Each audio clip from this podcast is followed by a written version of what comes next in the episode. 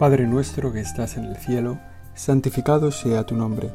Venga a nosotros tu reino. Hágase tu voluntad en la tierra como en el cielo. Danos hoy nuestro pan de cada día. Perdona nuestras ofensas, como también nosotros perdonamos a los que nos ofenden. No nos dejes caer en la tentación y líbranos del mal.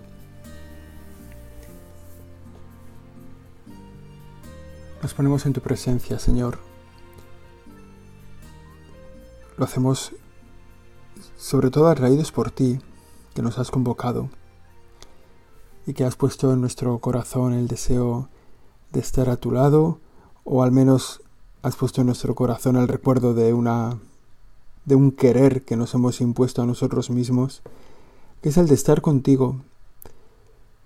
Y estamos aquí a lo mejor sin ganas o, o a lo mejor deseosos de estar contigo, pero en cualquier caso, ya al comenzar te pedimos que tu presencia sea eficaz en nuestra vida ahora mismo, que sepamos que estás aquí delante de nosotros, que nos demos cuenta de tu presencia y que esa presencia nos ayude en la oración, en este diálogo que queremos conectar contigo para ponerte nuestra vida en tus manos, sabiendo que, que, las, que la conoces bien, que la quieres que en el fondo tú eres el que, el que más nos amas y el que más, el que más quieres saber de nosotros contado por nosotros mismos. Tu Señor Dios sabes todo. Tu Señor habita dentro de nosotros y lo ves en primera persona y te das cuenta de todo lo que estamos haciendo o dejando de hacer. Pero eres como ese padre que escucha a su hijo pequeño lo que su hijo él mismo le ha visto hacer, ¿no? Pero le hace ilusión y, y así nos esperas y nos acercamos a ti cogiendo un, fragmento del Evangelio de Lucas, en el capítulo 13 de Lucas, el momento en el que vas centrando a los discípulos que tu misión es acercarte a Jerusalén para dar allí tu vida por nosotros y que tienes que cumplir una misión, que toda, toda tu vida, toda, desde el momento de tu encarnación, en el fondo desde toda la eternidad, pues estás dispuesto a manifestar tu amor a nosotros y en ese manifestar tu amor darnos la salvación. Y eso empieza a concretarse en este Evangelio de Lucas, en el capítulo 13, en el versículo 22 y sucesivos. Que comienza así, pasaba por ciudades y aldeas enseñando y se encaminaba hacia Jerusalén. Pasaba por ciudades y aldeas. Estás en todas partes, Señor. Estás en las cosas grandes y en las pequeñas. Estás siempre a nuestro lado, preocupado por nuestro horizonte vital cuando es muy pequeño, cuando tenemos muy poquitas cosas o cuando, a lo mejor por la limitación de una enfermedad, de una circunstancia concreta, nuestro horizonte vital no es amplísimo, cuando vivimos en una pequeña aldea de nuestro ser. Y también cuando miramos en alto, cuando miramos a lo largo. Siempre te interesa lo nuestro. Da igual las circunstancias en las que nosotros vivimos, personales, las, las circunstancias de nuestro corazón o de nuestra propia vida. Siempre estás interesado en nosotros. Y eso a nosotros nos da consuelo, saber que para ti siempre somos importantes. Nos da consuelo porque a veces nos damos cuenta de nuestra debilidad, tantas veces que se manifiesta que somos débiles, que hemos podido aguantar una tentación o que no, no, hemos sabido, no hemos sido capaces de recurrir a ti cuando nos ha venido algo mal dado o alguna circunstancia difícil de nuestra familia o de nuestro trabajo y en esos momentos Hemos sentido que estábamos lejos de ti, incluso a veces como que no te interesábamos. Y sin embargo, es absolutamente lo contrario. Siempre estás a nuestro lado, siempre estás interesado. Te pido, Señor, que en este momento esa conciencia se haga fuerte en todos nosotros, en nuestro corazón, que tú siempre estás ahí.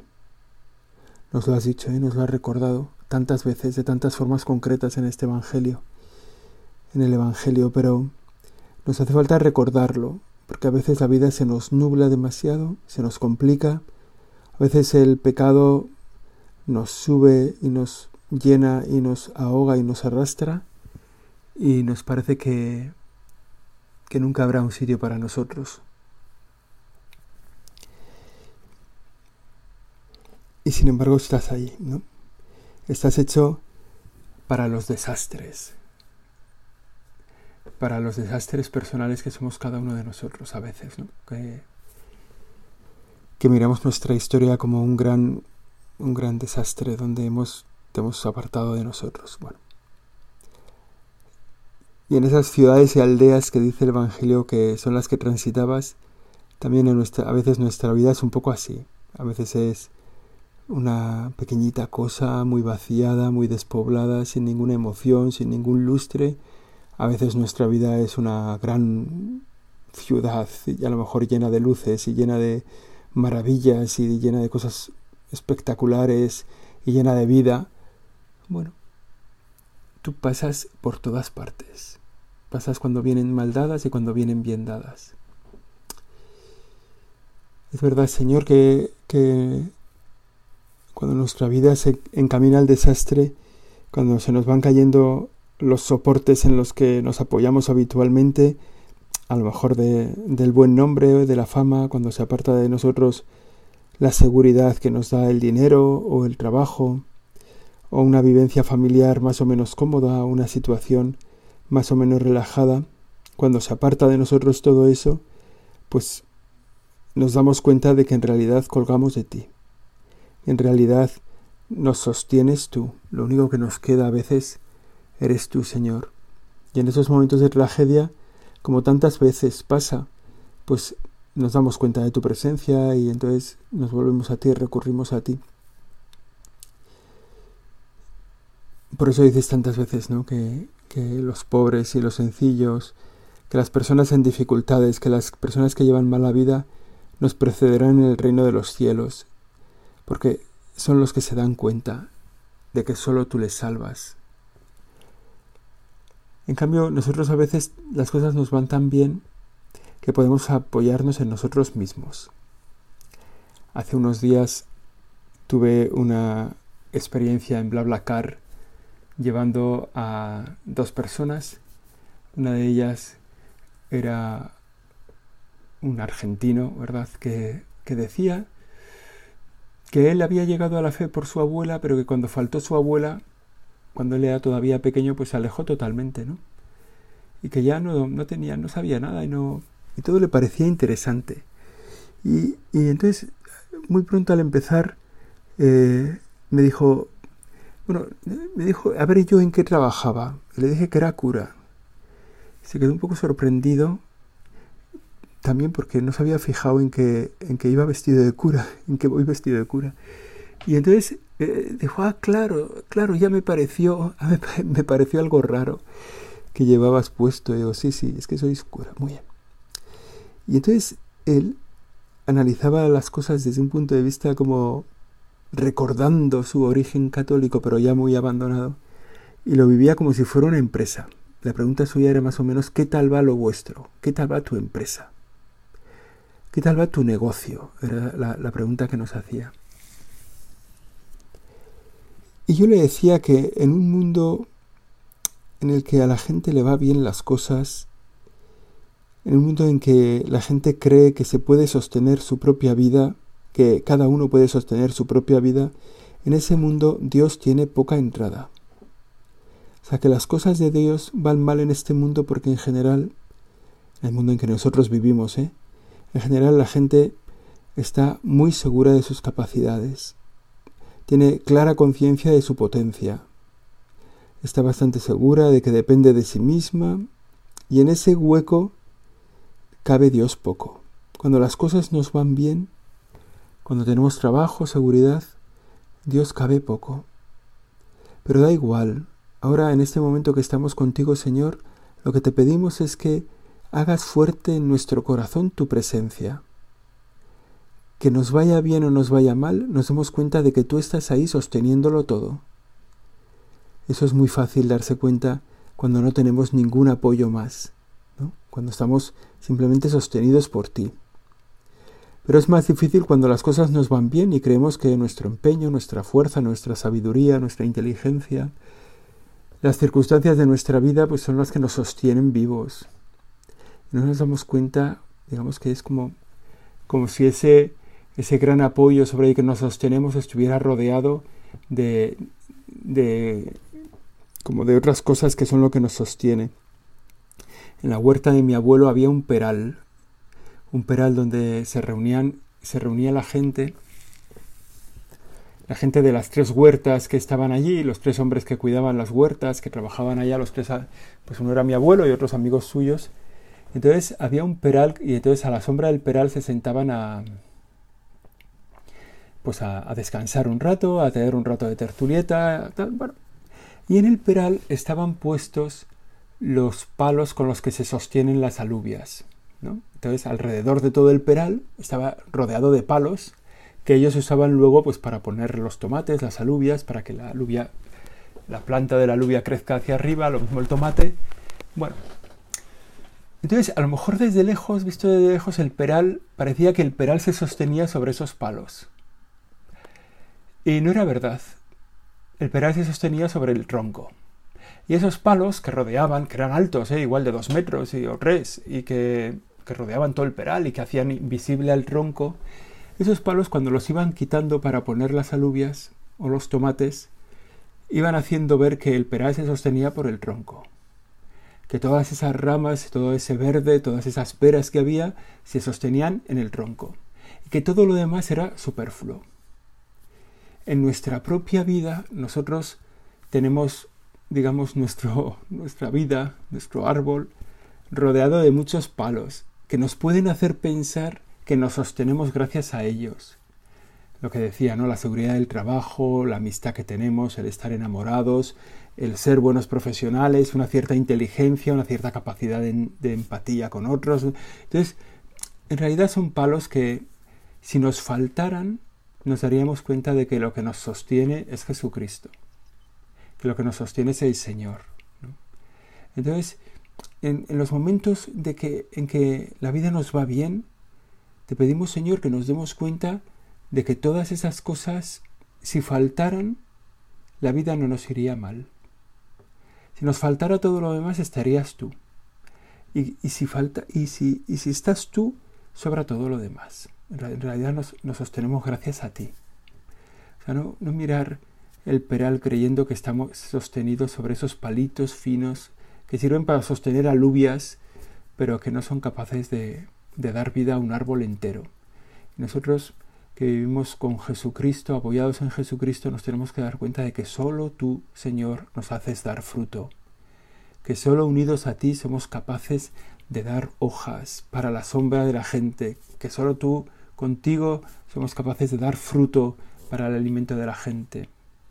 Que solo contigo nos podemos sostener. Y que sin ti todos los demás apoyos son falsos. Son como esos, no me acuerdo cómo se llamaban en el pueblo, no sé si era forcayo, se le decía a, los palos que se ponían en las huertas, un forcayo, no, no, no, no estoy seguro. Da igual, nuestro, nuestro tronco eres tú, Señor. Y todos esos, entre comillas, forcayos de la vida, luego lo buscaré en el diccionario a ver si era así si, esos forcallos de la vida, esos, eso no, sostienen lo que somos. Y estando en esas, estando Jesús por ciudades y aldeas, por cosas grandes y pequeñas, para darnos cuenta de que nadie está fuera de la salvación, de que en todos los lugares tenemos que anunciar a Jesús, uno le preguntó, Señor, ¿son pocos los que se salvan? Él le dijo, esforzaos en entrar por la puerta estrecha. Me interesa mucho la pregunta, Señor, ¿serán pocos los que se salvan? ¿Son pocos los que se salvan? Porque siempre he pensado que esta pregunta no tiene ningún interés. ¿Qué más da? ¿Qué más da que sean pocos los que se salvan? Que sean pocos o que sean muchos, ¿no? Mejor que sean muchos, ¿verdad? Ojalá sean muchos, muchísimos. ¿Verdad? Lo decimos en el Evangelio, que será derramada por vosotros y por muchos. Bueno, ojalá sean muchísimos. Pero la pregunta digo que es un poco absurda y que no nos interesa la respuesta, si son pocos los que se salvan. La pregunta que es verdaderamente interesante es, Señor, ¿seré yo de los que se salvan? ¿Seré yo de los que se salvan? Esa pregunta sí es interesante, esa pregunta sí que es importante para mi vida, esa sí que lo transforma todo. Imagínate que son muchísimos los que se salvan, muchísimos, y que solo eres tú el que te condenas. ¿Te imaginas? ¿Qué más te da que sean muchos o que sean pocos los que se salvan? Lo que es importante es que seas tú de los que se salvan. Y lo tienes todo para salvarte. O sea, sería una pena que teniéndolo todo, el día del juicio faltarás tú. En el reino de los cielos faltarás tú. Porque tienes un conocimiento de Jesús. Porque tienes un deseo de vivir en oración porque tienes una gracia de Dios que se te manifiesta, que se te da a conocer, porque tienes el sacramento del perdón para quitar lastre y el de la Eucaristía para salir hacia adelante. Si teniéndolo todo, esa pregunta no eres capaz de contestarla, no eres capaz de decir yo también, con la gracia de Dios seré capaz de salvarme. Seré capaz de ser salvado porque la salvación tiene una parte activa, depende de ti, una parte pasiva, es Dios el que te la da. Entonces,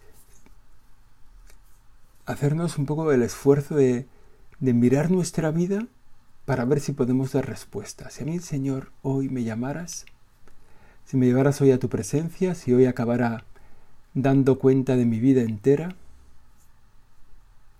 cuando uno se va haciendo mayor y empieza a ser anciano, eh, empieza a tener gente a su lado que ha faltado de manera repentina.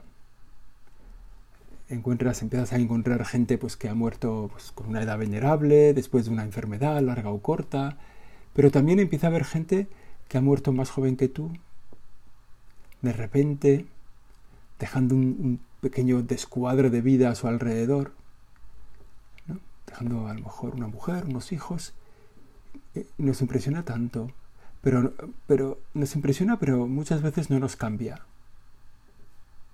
No nos cambia. Si el Señor hoy te pide la vida, ¿qué le vas a dar? Si el Señor te pide una vida entera, una vida plena, una vida, ¿qué le vas a dar? A lo mejor una vida llena de agujeros, bueno, posiblemente, ¿no? O llena de remiendos ahí, de zurcidos, mal cosidos, donde se pierde un poco de, bueno, a lo mejor. ¿Serán pocos los que se salven? ¿Qué más da? ¿Serás tú de los que se salven? Eso, eso tiene, a lo mejor para los demás poco interés, pero para ti mismo es el interés, porque de lo que va esta vida es de la vida eterna. La respuesta del Señor no es ni sí ni no, porque se da cuenta de la irrelevancia de la pregunta. La respuesta del Señor es esfuérzate esforzaos en entrar por la puerta estrecha. Y avisa, muchos lo intentarán y no podrán. La puerta estrecha, que es una experiencia común de la humanidad, que conocen, que conocen todos los estudiantes. No sé si ahora estamos en época de exámenes o no. Pero todos los estudiantes saben que para aprobar, para sacar buena nota, lo que hay que hacer es esforzarse en entrar por la puerta estrecha, que es la del estudio, la del repaso, la del resumen, la de la conversación, la del volver a estudiar. La puerta estrecha. Los deportistas también lo saben. Si quieren llegar a una marca concreta, sea la que sea, ¿eh? la marca mejor del mundo, la marca, no sé, ¿no? Yo, hay gente que aspira a llegar a la meta, sin más porque no esperan una marca, ¿no? Entonces estos que corren el maratón simplemente para llegar, bueno, pues ya es un, ya tienen un objetivo, ¿no? Toda esa gente sabe que tienen que entrar por la puerta estrecha, que la vida va de esforzarse, que la vida mejora con el esfuerzo y que cuando nos dejamos de esforzar, pues nuestra vida empeora. O sea, los objetivos que tenemos son más inalcanzables. Y, da, y, O sea, somos tan flexibles, el, ser humano es creado de una forma tan maravillosa, tan flexible que es capaz de adaptarse a todo.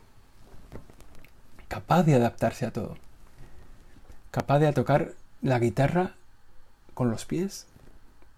¿No? Me acuerdo de un, señor que sale, que, que, da de estas cosas de superación, ¿no?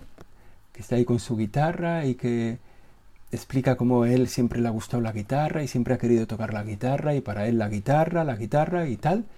Y de repente él está dando esa charla y hace un gesto y se, se quita así como la chaqueta que lleva la americana y se deja ver que el hombre no tiene brazos. ¿no?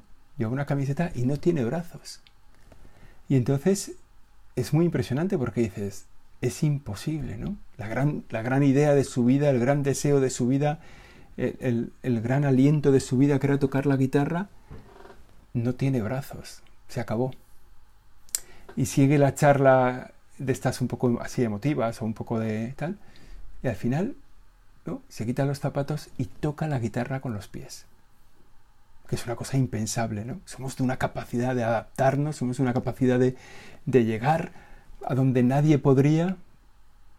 La puerta estrecha, esforzaos por entrar por la puerta estrecha. En la vida cristiana ese, esfuerzo es un, es esfuerzo diario. No hay... Es, muy difícil eh, que una persona vaya al infierno sin darse cuenta. Es imposible, ¿verdad? Jo, no me doy cuenta, no me he dado cuenta, estaba aquí viviendo tal, me he muerto, jo, y estoy en el infierno. Exactamente igual es ir al cielo. Nadie irá al infierno sin darse cuenta, pero nadie irá al cielo sin darse cuenta, sin esforzarse. Como hacen los deportistas, como hacen los estudiantes, como hacen los padres de familia, esforzarse por entrar por el camino difícil. He contado alguna vez que cuando hice el camino de Santiago había veces, hace ya muchos años, cuando hice el camino de Santiago había veces que, no estaba bien marcado, que no estaba claro. Y entonces había que elegir un poco. Había que, y, te metías por uno de los dos así un poco al azar. Cuando ya llevabas un rato te dabas cuenta mm, este no es el camino, no le pega. O sea, aquí falta algo, ¿no? Volvías para atrás, cogías el cruce anterior y enseguida volvías a encontrar un poco más adelante una flecha amarilla o lo que sea y dices, ya estamos, este era, ¿no? Pero la experiencia era que en general era mejor escoger el camino que iba cuesta arriba. Es un poco absurdo, ¿verdad? Pero cuando no sabías muy bien para dónde tirar, lo mejor era tirar para cuesta arriba, porque acertabas más fácil. O sea, el camino, si el camino de Santiago es el que va hacia arriba, el camino de Jesucristo el que también cuesta arriba. O sea, el camino hacia Dios también es un poco hacia arriba. Nadie irá al cielo sin darse cuenta, nadie irá al cielo sin esforzarse. Lo que vale cuesta, y lo que cuesta vale. Y cuanto más vale, más cuesta. Y de lo que estamos hablando es del cielo, que es lo que más vale. Entonces, pensar también que es lo que más cuesta. Es verdad que en esta cuesta hacia el cielo en esta cuesta hacia el cielo tenemos la gracia de Dios y el interés infinito de Dios por salvarnos. Cuando el amo de la casa se levante y cierre la puerta, os quedaréis fuera, y llamaréis a la puerta diciendo, Señor, ábrenos. Pero él os dirá, no sé quiénes sois. Entonces comenzaréis a decir, hemos comido y bebido contigo y tú has enseñado en nuestras plazas, pero él os dirá, no sé de dónde sois. Alejaos de mí, todos los que obráis la iniquidad hay un juicio. Hay un juicio personal para tu propia vida, donde le vas a decir lo que has hecho con él. Le vas a decir que has comido con él, que has bebido con él. Le vas a decir las cosas buenas de tu vida. Pero te puedes encontrar esa palabra, la palabra más dura del Señor. No sé quién eres. Que es una palabra que se parece bastante a la que tantas veces le hemos dicho nosotros a Él. Señor, no sé quién eres. No me líes, no me mandes, no enredes en mi vida, no entres. Cuando hemos vivido en pecado, cuando nos hemos olvidado de ti, Señor, cuando nos hemos apartado de ti, te hemos dicho, no sé quién eres. En palabras de Jesús nos parece tan dura esa expresión, si Él nos la dijera a nosotros. Pero si nos damos cuenta de que le hemos dicho tantas veces a Él, no sé quién eres. Y nosotros le diremos lo mismo, hemos comido o bebido contigo, pues yo he ido muchas veces a misa, yo, no sé, tengo buen corazón, he querido a la gente, No sé de dónde sois, alejaos de mí todos los que obráis la iniquidad. Este es el punto, ¿no? ¿Qué es lo que el Señor no va a permitir de nosotros? Alejaos todos los que habéis cometido, todos los que obráis la iniquidad. ¿Nos haremos nosotros los conocidos con el Señor? Como hace tanta gente, ¿eh? Es muy gracioso cuando, bueno, cuando te acercas a una persona que es vendedor, que es comercial, que es vende lo que sea, siempre se hace el conocido. ¿no? Siempre tiene algún punto en común contigo. Ah, eres de este barrio. Ah, pues fíjate, yo ahí conozco a no sé quién de este pueblo. Ah, yo, yo ahí hombre, vienes a comprar este coche, jo, es fantástico este coche porque se, parece muchísimo al de no sé quién y al de no sé cuántos. Ah, vienes, ah, hombre, yo conozco a tu primo. ¿no? Nos haremos los conocidos. Pero el Señor mirará nuestro corazón y nos dirás, alejaos los que habéis cometido iniquidad. Y ese es el trabajo que nos queda adelante, ¿no? A los judíos el Señor se lo dijo y los puso un poco de patitas en la calle porque no le habían reconocido a él el Mesías y los puso un poco, les hará darse cuenta ¿no? de que como Abraham, Isaac, Jacob, cómo fueron fieles a la alianza con el Señor, cómo escucharon la voz del Señor y la siguieron, como Moisés escuchó la voz del Señor, David escuchó la voz del Señor. Todos estos, ¿eh? en medio de sus debilidades, de sus debilidades gordas, siguieron la voz del Señor. Y muchos otros del mismo pueblo de Israel, pues no lo siguieron el Señor les anuncia de que se anuncia que serán expulsados fuera y vendrán de oriente y occidente, del norte y del sur, y se sentarán en la mesa en el reino de Dios. Hay últimos que serán primeros y primeros que serán últimos. Vamos terminando nuestro tiempo de oración, alentados, alegrados por esta frase que acabamos de escuchar. Muchos primeros que serán últimos y muchos últimos que serán primeros. Y nosotros que estamos entre estos últimos, ¿no?